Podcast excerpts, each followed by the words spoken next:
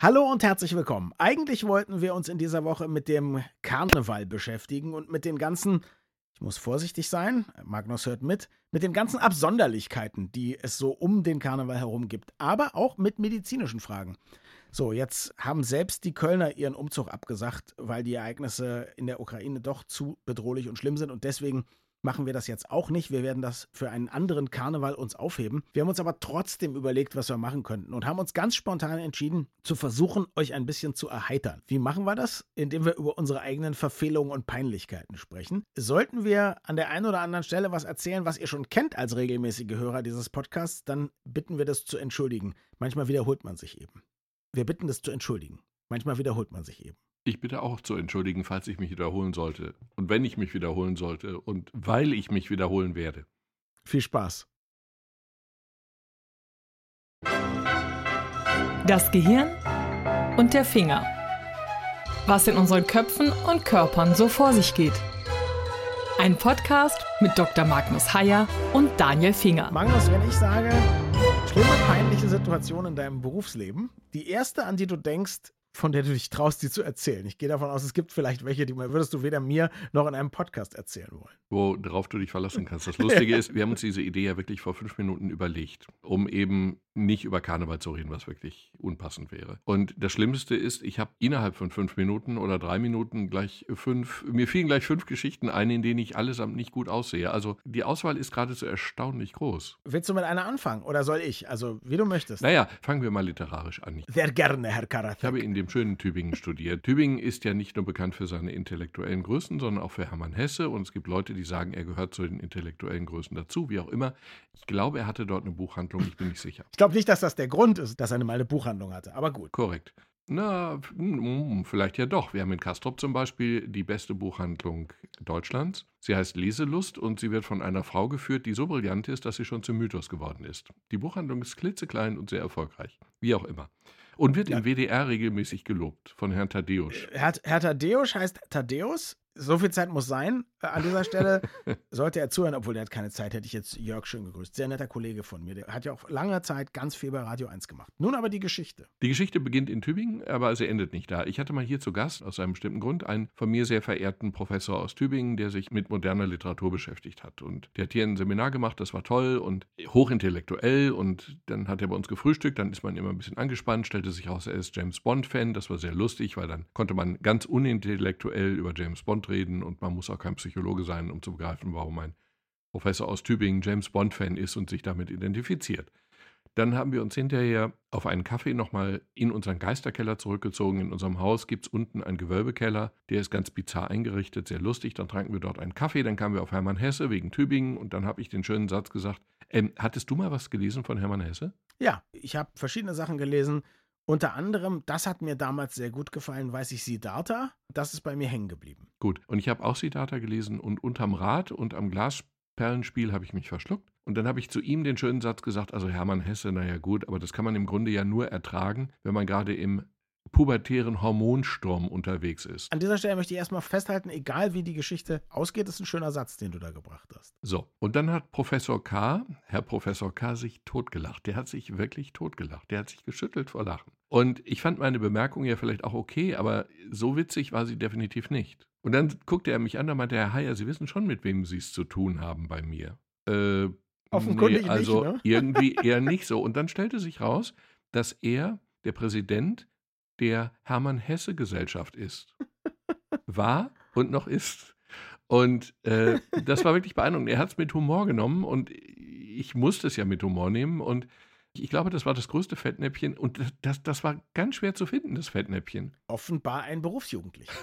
ja, ein Berufspubertierender. Ein Dauerpubertierender. Ich glaube, ich habe es dir privat schon erzählt. Ich weiß nicht, ob ich es im Podcast schon erzählt habe. Ich habe eine Veranstaltung moderiert mit einem Kollegen gemeinsam beim MDR. Wir waren aber ganz kurz erst da, als wir diese Veranstaltung gemacht haben. So eine politische Diskussion, war ein bisschen brisant. Und hinterher standen wir backstage beim Catering, um endlich was zu essen. Und da stand so ein Mensch, der vom Aussehen und Gemüt auf mich wirkte, wie alle Tontechniker, die ich beim öffentlich-rechtlichen Rundfunk jemals kennengelernt habe. Und der sagte, Mensch, das habt ihr gut gemacht. Auch so burschikos. Und wir so, Mensch, danke und so, ja. Und dann haben wir uns da ganz nett unterhalten. Und wirklich sehr nett unterhalten und festgestellt, dass der dann also doch erstaunlich informiert war und sehr zugetan, sehr sympathisch. Der hatte so ein, so ein Lanyard, also so ein, so ein Namensschildchen, was aber umgedreht war, mhm. ja. So ein Backstage-Pass sozusagen. Und da habe ich gesagt, Mensch, wie heißt denn du eigentlich und so. Und da drehte ich das um und dann war das der Hörfunkdirektor. Ich habe dann gesagt, es waren sehr schöne Wochen beim MDR, ich möchte mich entschuldigen und an dieser Stelle verabschieden. Und der war dann auch ganz entspannt und hat gesagt, Quatsch, also er erwartet nicht, dass man ihn googelt und so. Aber seitdem google ich immer, wenn ich irgendwo hinkomme, die Chefetagen, denen ich begegnen könnte, damit es mir nicht nochmal passiert. Das fand ich sehr peinlich. Äh, und es ist doch toll, wenn er souverän reagiert, weil er es nicht nötig hat, unsouverän zu reagieren. Mir ist parallel etwas sehr Ähnliches passiert und das steht noch nicht mal auf meiner Liste. Ich liebe den Kölner Dom, ich liebe dort den Bischof Reinhard von Dassel, über den sprachen wir. Das ist der Erfinder oder Dieb oder wie auch immer der Heiligen Drei Könige. Der Gebeine der Heiligen Drei Könige. So, und der ist begraben im Kölner Dom. Okay, und immer wenn ich im Kölner Dom bin, lege ich meine Hand auf die Grabplatte seines Grabes, obwohl das eine im Mittelalter, nee Quatsch, in der frühen Neu, irgendwann, ich weiß nicht mehr wann, ergänzte Grabplatte ist, wie auch immer. So. Total. Und irgendwann komme ich da durch, will die Hand drauflegen, ist das abgesperrt und das Grab ist offen. Da war ich natürlich beleidigt. Warum sagen die mir nicht Bescheid? Ich wäre wahnsinnig mhm. gern dabei gewesen. Wenn schon ein Grabraum stattfindet. Dann möchte ich es doch bitte schön zumindest journalistisch beschreiben dürfen. Ja, und dann habe ich beim Kölner Dom angerufen, bei der Pressestelle und habe gefragt, was denn da gemacht worden sei. Ja, wissen wir nicht, ich verbinde sie mal weiter. Weiß ich nicht, ich verbinde sie mal weiter, dreimal weiter verbunden und überhaupt. Und dann hatte ich irgendeine Frau dran. Und die war zufällig dabei gewesen, als das geöffnet wurde. Und dann hat die beschrieben, wie die Öffnung stattgefunden hat. Das war ganz spannend. Also die war gut mhm. informiert eigentlich. Und dann hat sie die Knöchelchen von Reinhard von Dassel beschrieben und der muss ein sehr stattlicher Mann gewesen sein, sagte sie, weil das sehr kräftige Knochen waren. Und dann sprach sie über den Kölner Dom und noch mehr und noch mehr und so weiter und so fort. Und ich war sehr angetan von der Frau. Und dann habe ich hinterher gesagt, sagen Sie mal, Sie sind aber erstaunlich gut informiert. Welche Funktion haben Sie denn da? Und dann lachte die sich auch tot und sagte, naja, sie sei halt die Dombaumeisterin. Und sie, sie, sie war die Chefin von dem Ganzen. Und das war toll, weil einerseits fand sie es auch lustig und unproblematisch. Es war mir furchtbar peinlich. Ich habe mich mit dem Papst unterhalten und ich habe es nicht gewusst. Und dann war sie so angetan davon, dass ich nicht, dass ich mich für die Geschichte des Doms, aber nicht nur für die Ausgrabungen interessierte, ähm, dass wir uns da verabredet haben und dann habe ich eine Domführung gemacht und dann habe ich äh, die Geschichte des Kölner Doms in einen FAZ-Artikel verpackt, der dann aber leicht gekürzt werden musste, weil plötzlich eine willkommene Werbung reinkam, die dann auf diese Seite gepackt wurde. Ähm, aber das war schön. Ich habe mit der Frau dermaßen unverkrampft gesprochen, weil ich nicht wusste, wer sie war. Siehst du, irgendwann werde ich auch mal rausfinden, dass du Arzt und Medizinjournalist bist. Und dann wird mir das alles ganz peinlich sein, wie Buschikos ich hier mit dir umspreche. Ja, das hat mich immer irritiert, wie Buschikos du Wenn du wüsstest, dass ich Arzt bin, dann würdest du ganz anders mit mir umgehen. Zu Recht. Aber du weißt es nicht und das ist wissen gut Sie so. eigentlich, wen Sie vor sich ja. haben, ne? Da sage ich ja gerne, ja, wissen Sie eigentlich, wen Sie hinter sich haben. Das verwirrt die Leute dann immer. Jetzt erzähle ich mal was, was mir wirklich bis heute peinlich ist, weil es auch wirklich schlimm ist. Aber es ist auch irgendwie lustig. Ich war noch deutlich jünger und hatte zwei große Veranstaltungen vorzubereiten. Vielleicht wissen es viele nicht, die zuhören. Ich habe viele Jahre lang sehr, sehr viel als Eventmoderator gemacht. Und der eine Veranstaltung war am Dienstag und die andere war am Mittwoch. Und eigentlich hatte ich vor, weil nach so einer Veranstaltung ist man echt platt, am Montag beide schon komplett vorzubereiten. Sonntag und Montag alles zu schreiben. Dann war das aber so, ich hatte also am Montag alles für Dienstag perfekt gemacht, also inklusive formatiert, sodass es auf die Karten gut geht. Und den Mittwoch hatte ich auch gut gemacht, aber eben noch nicht die Karten vernünftig gemacht und so. Und dann fahre ich am Dienstag äh, mit meinen Moderationskarten, Schlips und Kragen und so fahre ich zu dem Veranstaltungsort und sehe nicht als erstes, wo ich hinkomme. Aber ist ja klar, man geht ja als Moderator auch immer ein oder zwei Stunden vorher hin. Da ist dann manchmal noch nicht dieser Wegweiser ausgestellt, sondern gehe ich also an den Empfang in dem Hotel, wo das stattfinden sollte und sage, wo ist denn die und die Veranstaltung? Ja, die ist da hinten und so. Ah ja, danke, danke. Dann komme ich in einen leeren Raum, wo gerade ein paar Servicekräfte Tische aufbauen. Und dann hatte ich die Tage verwendet. Aber zu deinen zu deinen Gunsten? Nein, zu meinen Ungunsten. Es begann an dem Tag eine Veranstaltung. Die, die ich für Mittwoch gehalten oh. habe, war schon am Dienstag. So, jetzt hat mich nur eins gerettet, dass die Veranstaltung vom vermeintlich nächsten Tag, aber diesem Tag eine Stunde später begann. So, das heißt, ich habe folgende Dinge getan. Ich habe, also ich muss sagen, ich tue mich echt schwer mit Lügen, aber da hätte ich nicht die Wahrheit sagen können. Das heißt, ich habe meinen Auftraggeber angerufen habe gesagt, mein Auto würde nicht anspringen. Ich hätte Probleme, ich würde sehr knapp zu der Veranstaltung kommen. Aber ich komme. Dann habe ich meine damalige Lebensgefährtin angerufen und sie gebeten, dieses Ding einfach auszudrucken auf DIN A4-Zetteln. Dann bin ich mit dem Taxi nach Hause, habe mir die Papiere in die Hand drücken lassen, bin wieder rein ins Taxi und habe statt mit schönen DIN A5 Pappkarten von einem DIN A4-Zettel, ich meine, das war ja alles da, das war nicht hübsch. Da fehlten auch noch viele An- und Abmoderationen und so, aber die Essenz war da. Im Nachhinein habe ich gedacht, wenn ich das Ganze auf Dienstagabend verschoben hätte, die Vorbereitung. Was hätte ich dann getan? Aber das ist ja der klassische, der klassischste aller Albträume. Und dann hast du auch noch eine Stunde Zeit und in dieser Stunde musst du unfassbar viel dann auf die Kette kriegen, damit es nicht über alle Maßen peinlich ist, was sowieso schon. Das kann ich mir vorstellen. Das Hemd musst du hinterher wechseln und da nützt auch kein Deo-Roller. Wäre ich dann überhaupt hingegangen, hätte ich mich krank gemeldet. Seitdem prüfe ich solche Daten mindestens zehnmal nach.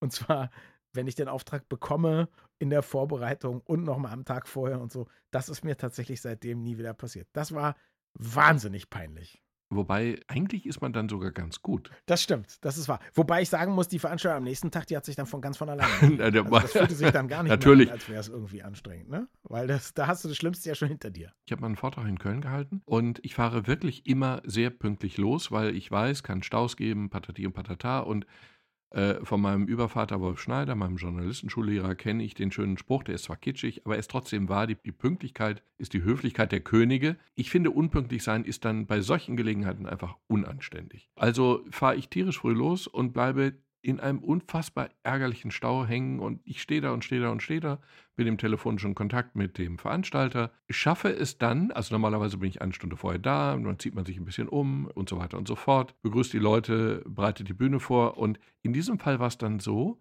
ich komme rein, bekomme unten einen Kaffee, ich bat darum, bekomme unten einen Kaffee in die Hand gedrückt, trinke einen Schluck von dem Kaffee, der ist so heiß, dass ich mir die Schnute, sagt man wohl, zum Ruhrgebiet verbrenne und so ein bisschen auf das Hemd plört. Dann zog ich über mein Hemd den, den weißen Kittel und dann komme ich da um 7.00 Uhr oder 19.30 also ganz, ganz, ganz genau rein und die Leute klatschen, weil sie gehört haben, dass ich gerade aus dem Stau und so weiter. Dann habe ich noch gefragt, ich würde gerne den Kittel ausziehen, dann sehen Sie aber einen großen Kaffeeflecken. Wir stimmen jetzt ab, soll ich ihn ausziehen oder anlassen? Dann stimmten die für ausziehen. Und dann war es ein super Vortrag, weil alles Schreckliche war ja schon passiert. Also jetzt, wo du die Geschichte erzählst, muss ich eine Geschichte erzählen, die kenne ich nur. Die ist mir also erzählt worden, aber von dem Betroffenen selbst. Die passt einfach da so schön.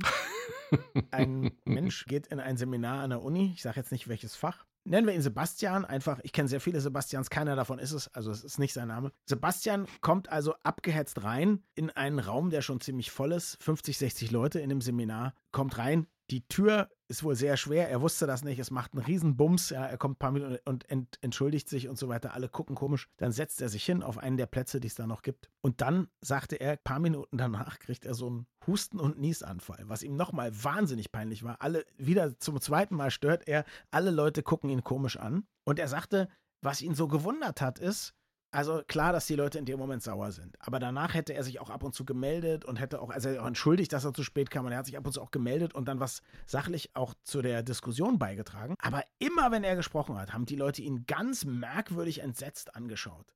Und er hat gedacht, meine Fresse, was sind das für Spießer? Bis er dann als das Seminar schon vorbei war, an sich runterguckte und gesehen hat, dass er bei dem Husten- und Niesanfall einen gigantischen Rotzklumpen auf seinen Pulli genießt hatte. Und alle haben also nun immer auf diesen furchtbaren Klumpen gestarrt und fanden es super eklig. Aber er kannte halt niemanden so gut, dass jemand sich getraut hätte zu sagen, guck, guck mal da. Also da ist ein Kaffeefleck. Ja, grauen, absolut grauenvoll. Aber auch sehr lustig. Man denkt ja bei einem universal gebildeten Menschen wie dir, dass der auch alles andere, alles andere so gut kann. Du bist ja super eloquent, äh, eloquent und so. Und du hast gerade von Wolf Schneider erzählt. Und ich weiß, das möchte ich jetzt mal ans Licht der Öffentlichkeit zerren, als du noch kein fertig ausgebildeter Journalist warst, der hat dich ganz schön hart rangenommen, oder? Und kritisiert. Der hat uns alle hart rangenommen. Aber selbst dich. Also die Journalistenschule in Hamburg war sehr streng. Das finde ich im Nachhinein sehr gut. Das fanden einige gar nicht gut.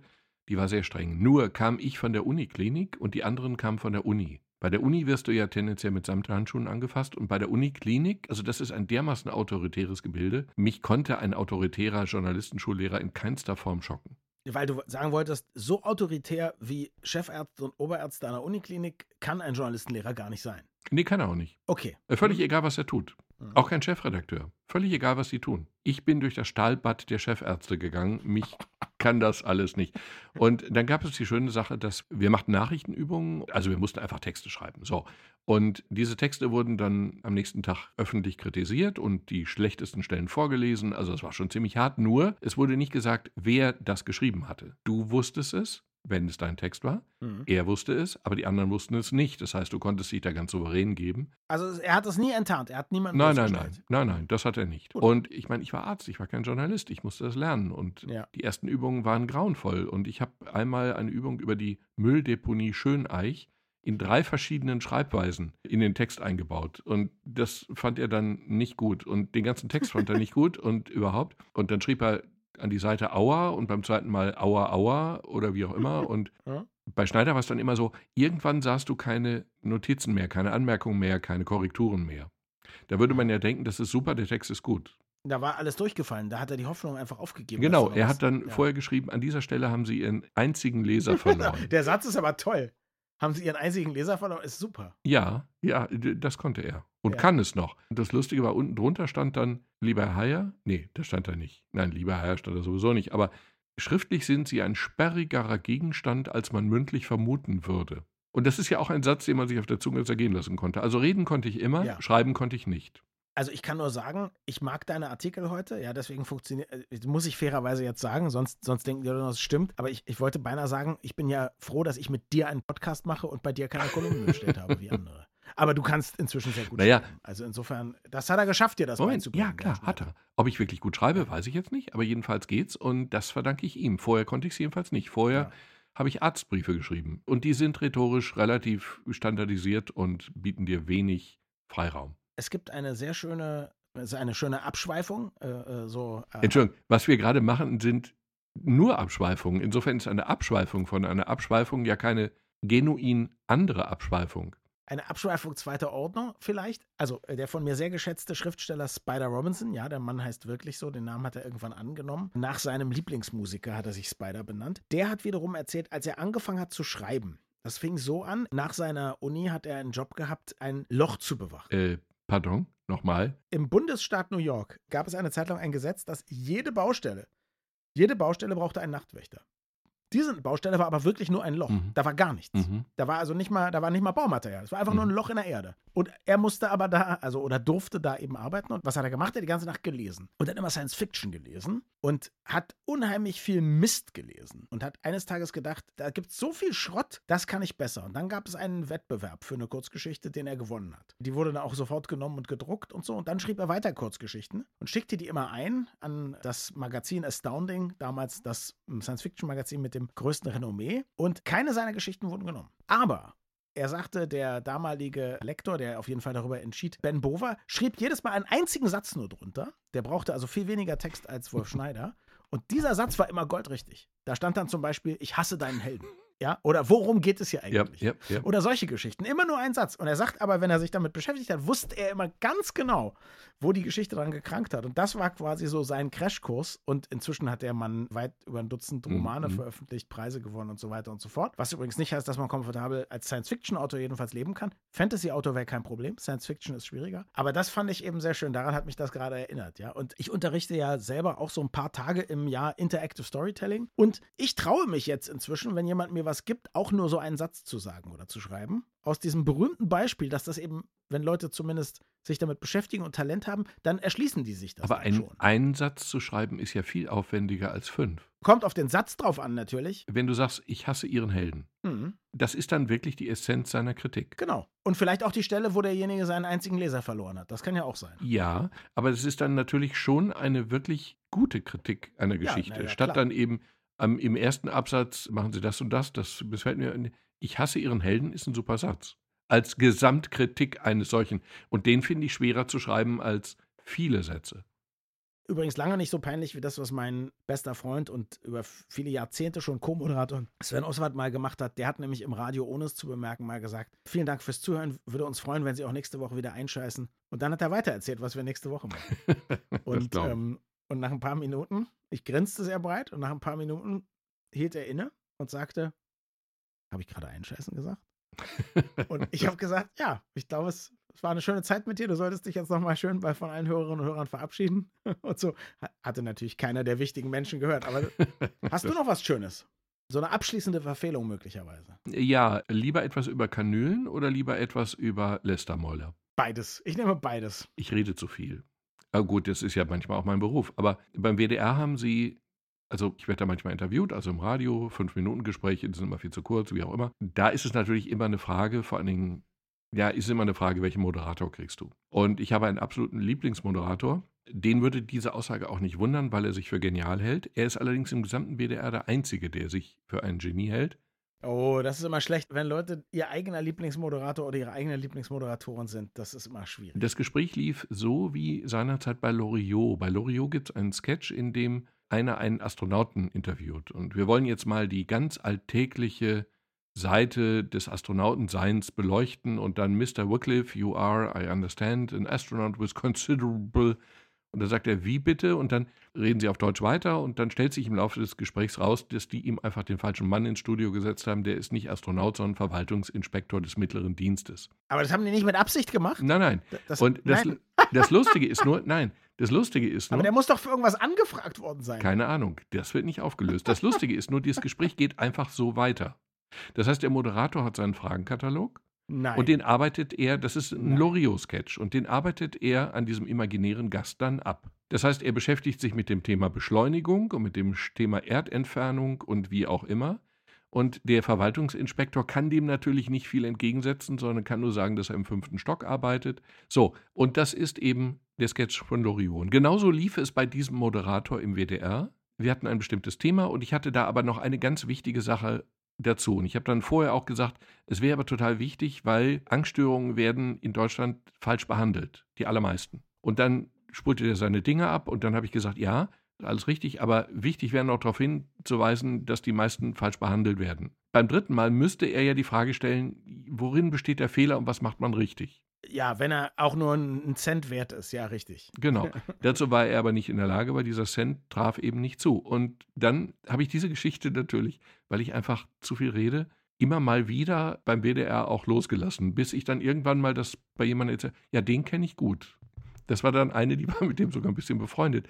Das weiß ich jetzt, das war blöd. Ich habe mir da vorgenommen, mich doch manchmal vielleicht ausnahmsweise auch mal zurückzuhalten. Verstehe. An dieser Stelle kann ich nur sagen, ein anderer Experte, mit dem wir jahrelang gesprochen haben, mit dem waren wir verabredet und der war auch Experte, aber wir hatten ein anderes Thema vorbereitet als er. Und ich glaube, wenn ich mich richtig erinnere, es ging, der ist Zoologe und wir hatten uns, glaube ich, auf das Kindchenschema vorbereitet und er hat sich vorbereitet auf Besonderheiten bei verschiedenen Kindern von Tierarten, Tierkindern. Und wir merkten das dann bei der zweiten Frage und haben dann gesagt, okay, dann schmeißen wir jetzt unsere Vorbereitung mal weg und reden über das eigentliche Thema, ja. Aber es war klar, es war, muss ein bisschen gewesen sein wie mit dem Verwaltungsdirektor. Dass der also immer versucht, also auf sein Thema dann auch wiederzukommen und wir auf unseres. Wir haben das auch mal erlebt. Wir haben ja beim RBB, wir zwei, also mit Sven, Also wir, Wir drei, drei? ja. hatten wir ein Thema und ich weiß jetzt nicht mehr, aber es war genauso wie dieses Beispiel. Wir hatten einen Begriff und den hatten wir verschieden interpretiert. Und dann wurde uns dreien klar, dass wir zwei völlig verschiedene Themen hatten. Mhm. Und dann hattet ihr die Größe, euch auf mich einzulassen, statt mich zu zwingen, mich auf euch Ja, einzulassen. das würden wir ja immer so machen, ist doch klar. Es gehört sich so, würde ich sagen. Aber es war gut. Also am Ende war es vielleicht gar nicht schlecht, aber es war wirklich, Mann, habe ich mich erschrocken. Gut, dass das kein Bild war. Du weißt ja, ich bin schon mal bei der falschen Veranstaltung gewesen. Ja, oder, Ähm. oder einen Tag zu spät, äh, also, Also- glaube ich. War auch gut. Oder so, genau. Jetzt aber zu den Kanülen. Ja, bei den Kanülen ist einfach so, ich habe tierisch Angst vor Spritzen. Ja. Bekommen oder geben? Na, geben ist kein Problem. Geben, wieso sollte ich Angst vor dem Geben haben? Hallo? Geben ist seliger als nehmen, ne? In dem Fall sowieso. Also nein, ich habe Angst vor der scharfen, vor der falschen Seite der Nadel, nicht vor der stumpfen, vor der spitzen. Und ich bin wirklich mal, ich musste mich impfen lassen, da war ich 17 oder 18 für einen Urlaub. Da war ich beim Gesundheitsamt, da bekam ich mir ein Rezept, dann bin ich zur Apotheke gefahren. Lieber Gott macht, dass das nicht vorrätig ist. Hatten sie doch vorrätig, musste ich zurück zu Dr. Mertens zum Gesundheitsamt. Dann zieht er es vor meinen Augen auf und dann spritzt er mir das in den Arm. Soweit, so gut. Dann gab es eine ganz plötzliche Sonnenfinsternis. Also es wurde schlagartig dunkel und eine Hand fasste mich an meinem Oberarm Mhm. und aus der Tiefe einer Höhle kam die Stimme, Herr Heier, alles in Ordnung? War natürlich nicht in Ordnung. Und da war ich eben umgekippt. Dummerweise kannte er mich und wusste, dass ich Medizin studieren wollte. Und das ist natürlich eine Un und dann rief er meine Mutter an, sie werden ihren Sohn wohl abholen müssen. Das ist für einen 18-Jährigen keine schöne Gesamtsituation. Aha. Also eigentlich sollte man dann ja als Arzt Verständnis dafür haben und irgendwann mal habe ich so eine Perfusorspritze aufgezogen im Zivildienst. Und ich bemerkte irgendwie, der Patient war so unruhig. Also Perfusorspritze, das sind so große Spritzen, da passt ein Viertel Liter Flüssigkeit rein oder so. Die wird dann in einen Apparat gespannt, an den wird ein Schlauch gehängt, wie bei einer Infusion. Und dann läuft das Zeug dann kontrolliert innerhalb von vielen Stunden rein. Und zum Aufziehen. Also es kommt nicht von der Spritze direkt in deine Vene oder so. Sondern eben über einen langen Plastikschlauch, der dann eben in einem Butterfly oder in ja, einem. Ja. Äh, da ist dann eine Kanüle drin, die irgendwie. Die ist dann dünn. Menschenverträglich ähm, ist. Genau, aber zum Aufziehen hast du eine Kanüle, die hat ein Kaliber, da kannst du einen kleinen Finger durchstecken, nein, nicht ganz, aber jedenfalls ziemliches Kaliber. Und ich zog das dann in aller Unschuld auf. Wie gesagt, Viertel Liter, 200 Milliliter, ziemlich viel. Und ich, ich sah, dass der Patient irgendwie, der, der war so also der Patient war echt angespannt. Also Patienten sind manchmal komisch. Ja. Liegt da in seinem Bett und windet sich und guckt mich angsterfüllt an und. Und sagt aber nichts. Das finde ich ja das Verrückte. Genau, ich würde ja sagen, das Ding wollen Sie mir doch wohl nicht in den Arm jagen oder so, ja? Aber sagt kein Wort. Naja, in den Arm, da wäre der Arm abgewesen. Oder in den, in den Hintern, da, das Loch wäre nie wieder zugegangen. Das, das sind richtig dicke Kanülen, ne? richtig dicke Kanülen. Aha. Und ich habe echt lange gebraucht, um zu begreifen, dass der gedacht hat, ich stecke diese Kanüle jetzt in ihn rein. Also ich hätte das natürlich da nicht aufziehen sollen. Machen aber, glaube ich, alle. Doch, du kannst das schon machen. Es hilft dann zu sagen, übrigens, erschrecken Sie sich mal nicht. Genau, aber das ist so, manchmal machen wir in der Medizin echt den Fehler, dass wir uns nicht mal im Kopf kurz hineinversetzen in den Menschen, der da liegt oder sitzt, den anderen, und überlegen, wie wirkt denn das auf den?